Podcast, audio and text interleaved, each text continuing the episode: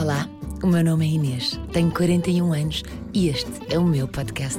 Um podcast de histórias impossíveis, coincidências, mistérios, episódios e reviravoltas inesperadas.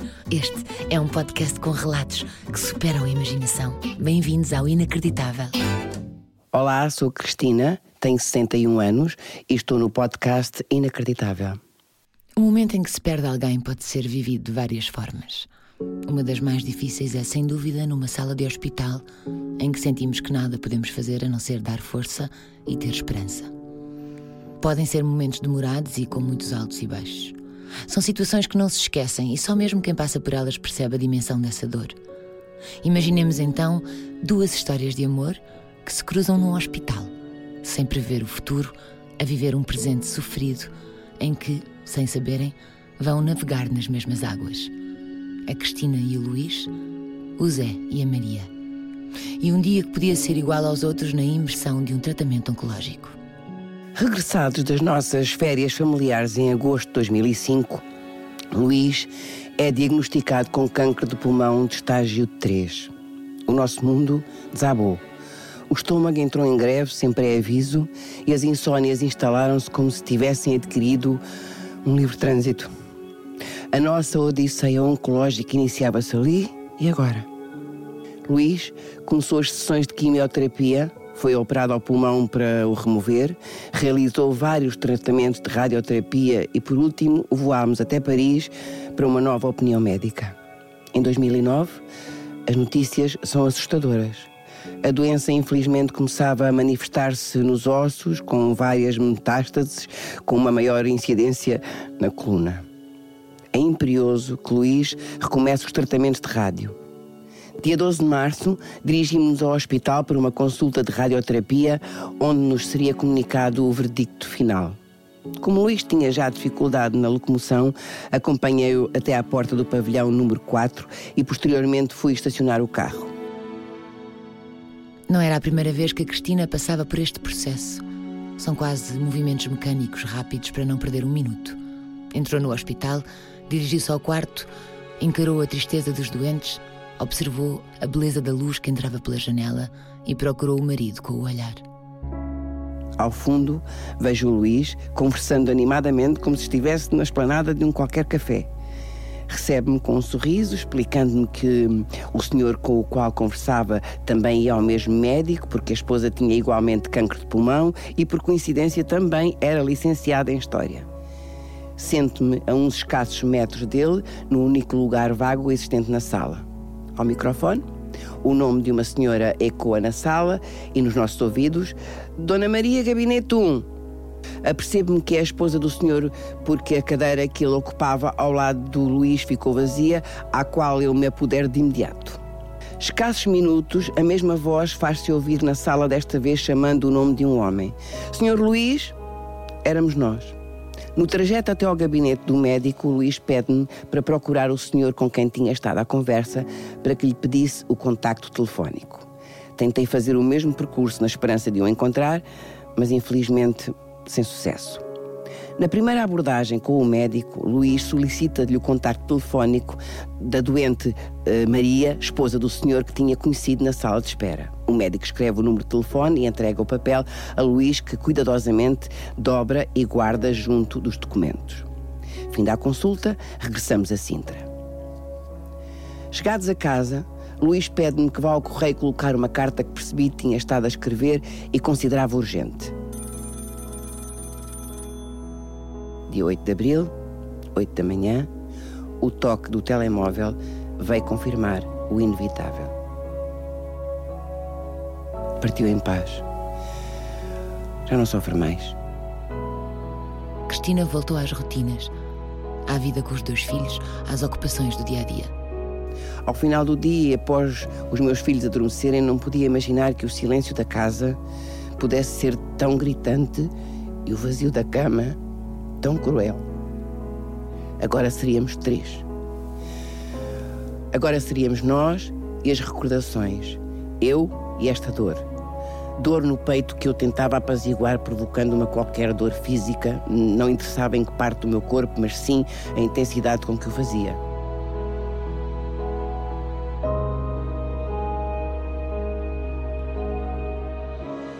Com a perda, Cristina herdou vários assuntos que teria de resolver. Aceder aos e-mails de Luís era um deles. Nesse ano, 2009, o marido faria 50 anos. Já tinha uma lista de nomes para o grande acontecimento. Também nesse ano tinham outra data importante, as bodas de prata, que, segundo Luís, seriam celebradas com uma viagem memorável. Os e-mails trouxeram de volta mais recordações. Todos estes seus sonhos tive que cancelar. Guardava o final do dia para a visita ao seu e-mail. Fazia-o diariamente ao anoitecer, devagarinho, entre lágrimas e suspiros. Posteriormente, e conforme os ia resolvendo, as minhas visitas passaram a ser quinzenais. Decido então, ao final de algum tempo, encerrá-lo definitivamente. Leio os que tinham entrado nesse dia para os apagar de seguida. Ao fazê-lo, hesitei num. Abro e leio. Caro Luís, gostei muito de o conhecer, da nossa conversa no hospital. Muito obrigado pelas suas amáveis e solidárias palavras. Infelizmente, toda a informação que me disponibilizou já não veio a tempo de ajudar a Maria porque faleceu. Um forte abraço. Zé. Agradeço a Zé as amáveis palavras dirigidas ao Luís. Informo que também ele tinha perdido esta batalha. Disponibilizei o meu mail caso viesse a necessitar de alguma informação. Passado algum tempo, recebo no e-mail uma frase que me desperta a atenção. Navegamos nas mesmas águas. Abro e leio. Zé dizia que, pela demora na resposta do Luís ao seu mail, percebeu que o desfecho só poderia ter sido pior e não se tinha enganado. Agradeci-lhe, falei das últimas semanas do Luís e como tinha decorrido o funeral. Semanas depois, recebo um novo mail do Zé. Obrigado pela confiança. Zé descreve-me os últimos dias da esposa, os seus últimos desejos e a cerimónia fúnebre.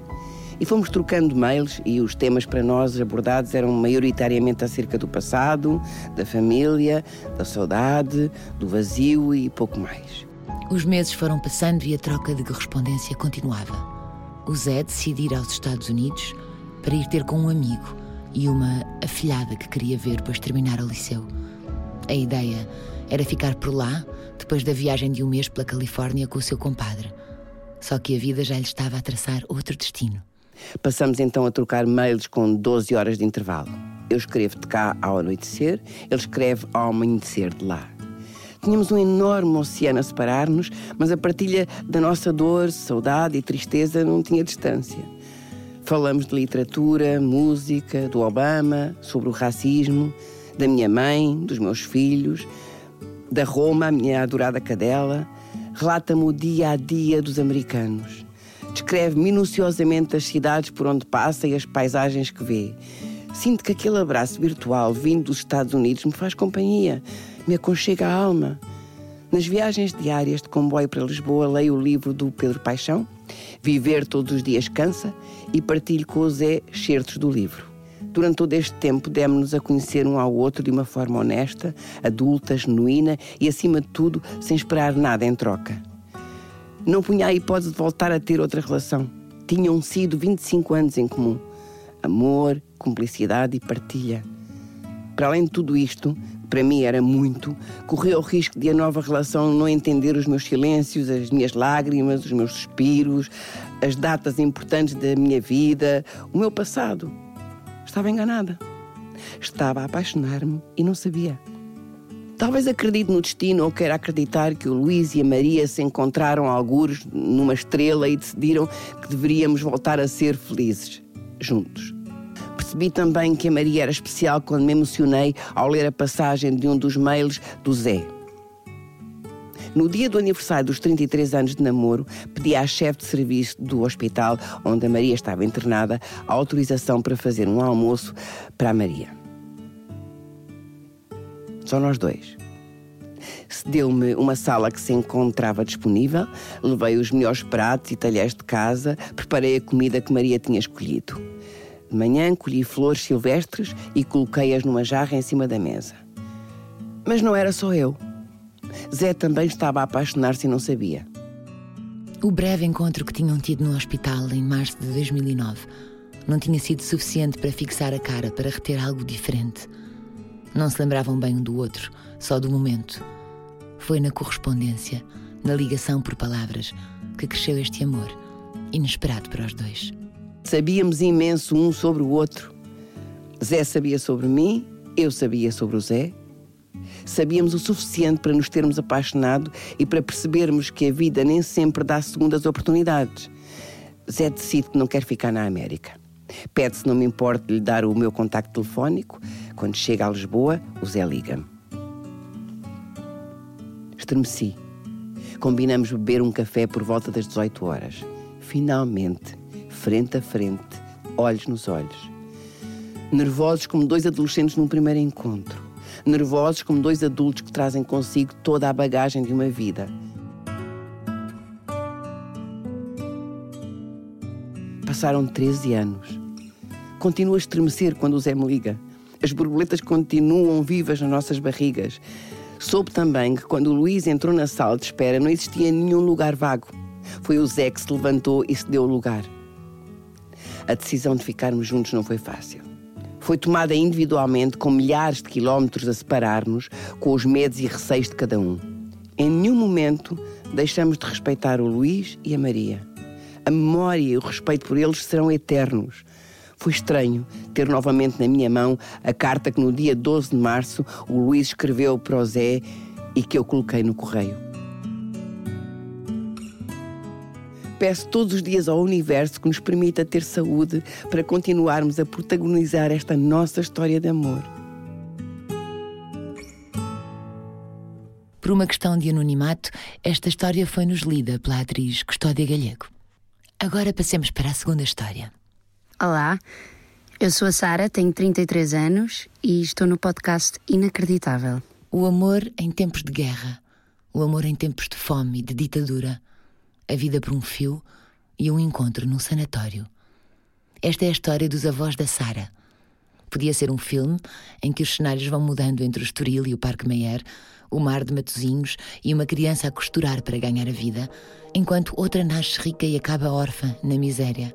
É uma história bonita porque retrata um amor feliz, contado de geração em geração. A Maria Emília nasceu em Matozinhos e seguiu a profissão da mãe. A partir dos oito anos, mais ou menos, deixou a escola para fazer entregas de costura, fazer costura. Isto entre Matozinhos e o Porto. Andava a pé entre estas duas cidades pelo menos duas vezes por semana. Viviam-se as décadas de 1940 e 50 com muita pobreza e crianças a trabalhar desde pequenas. Maria Emília ficou em casa da mãe até aos 27 anos, juntamente com o tio, as tias e uma prima. O pai nunca a perfilhou. Noutra ponta do país, nasceu o Zé, o avô da Sara, num contexto completamente diferente. Era filho de um dos empresários do Parque Mayer. Viveu entre o Estoril e Sintra com a mãe, um irmão mais velho e uma irmã mais nova. A mãe do Zé suicidou-se quando ele tinha 3 anos, o pai morreu quando ele tinha 7 e o Zé ficou entregue a colégios internos com o irmão e a irmã mais nova a um colégio de freiras.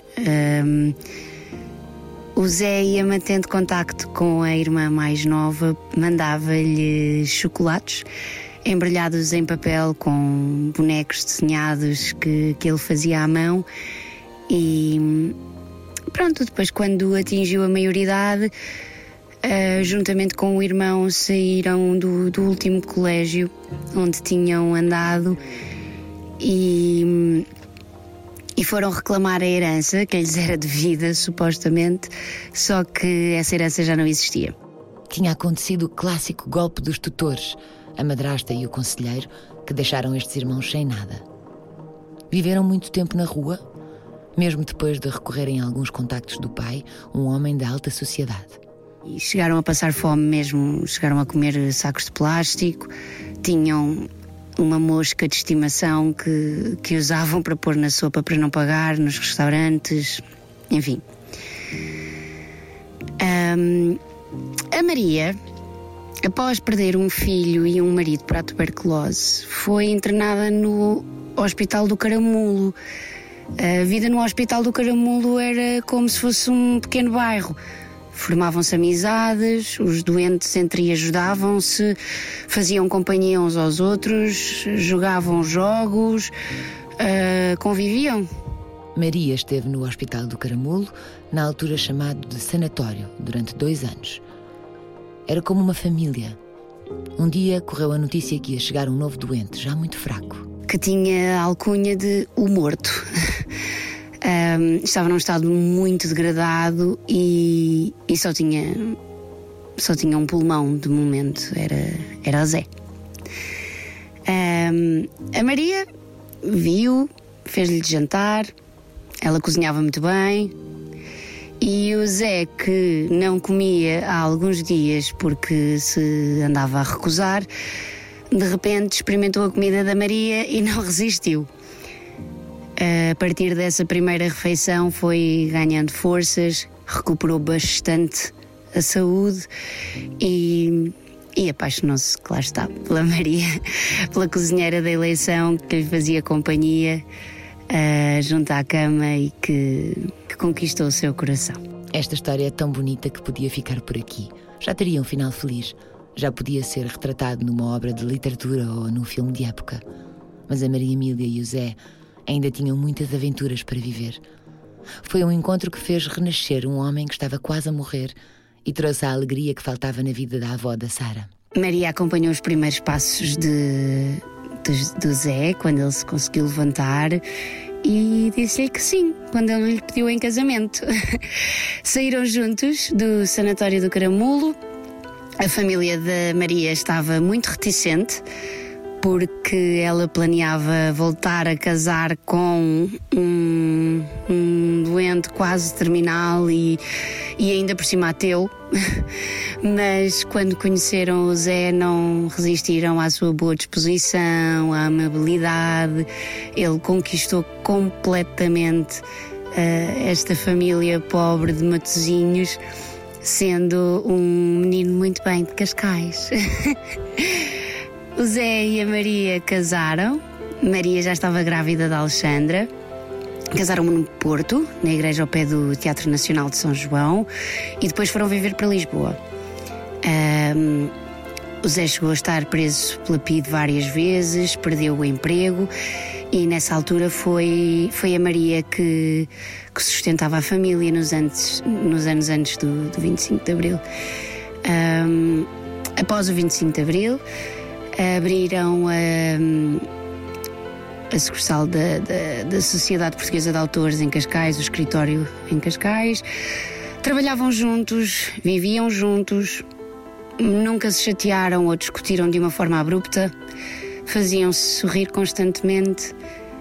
O Zé mostrou à Maria os recantos da música, da poesia, do cinema, do teatro a Maria cuidava da saúde do Zé como fazia desde o momento em que o conheceu, inclusive a carregar a botija portátil de oxigênio, uh, a que o Zé tinha que estar ligado todos os dias. A saúde do Zé foi-se deteriorando, como é óbvio, uh, mas só a física, a mental não. Um, até ao dia em que, pronto, tinha que dormir ligado a uma máquina de oxigenação que apitava a noite toda a Maria passou a ter umas olheiras muito grandes de estimação, mas nunca dormiu noutra cama ou noutro quarto, pois adormeciam de mãos dadas praticamente todas as noites. No, no último internamento do Zé, Maria já sabia que não o ia voltar a ter em casa. E no dia em que verbalizou isso em confidência à, à sua neta, o Zé morreu. Um, Maria, a filha e a neta despediram-se do Zé, que doou o corpo à medicina, portanto, nada de velórios e etc.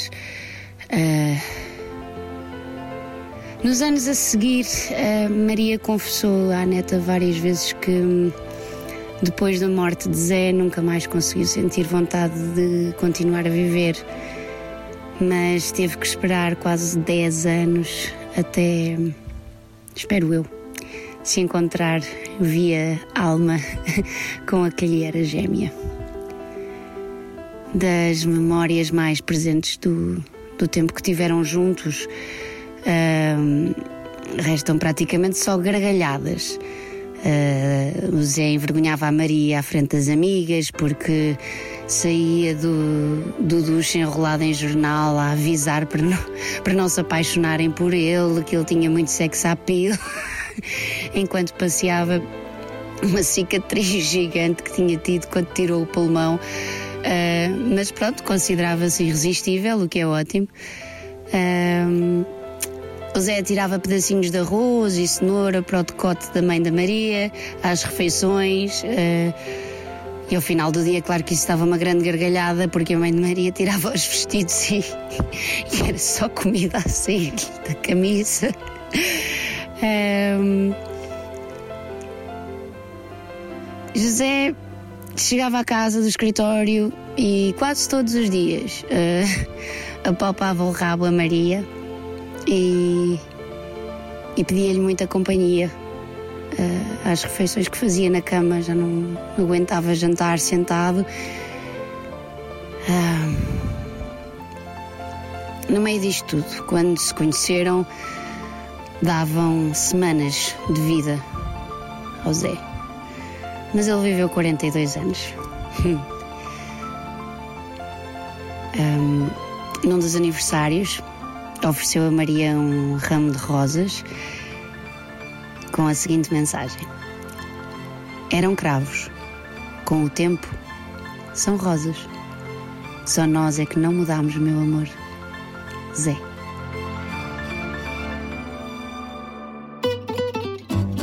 Já sabe, se conhecer alguma história, escreva para inacreditável.radiocomercial.pt. A ideia e concepção é de Inês Castelo Branco, edição e conteúdos Inês Castelo Branco e Isabel Lindim, produção Joana Batista, pós-produção áudio Paulo Castanheiro, imagem Pedro Gonçalves. Este é um podcast da Rádio Comercial.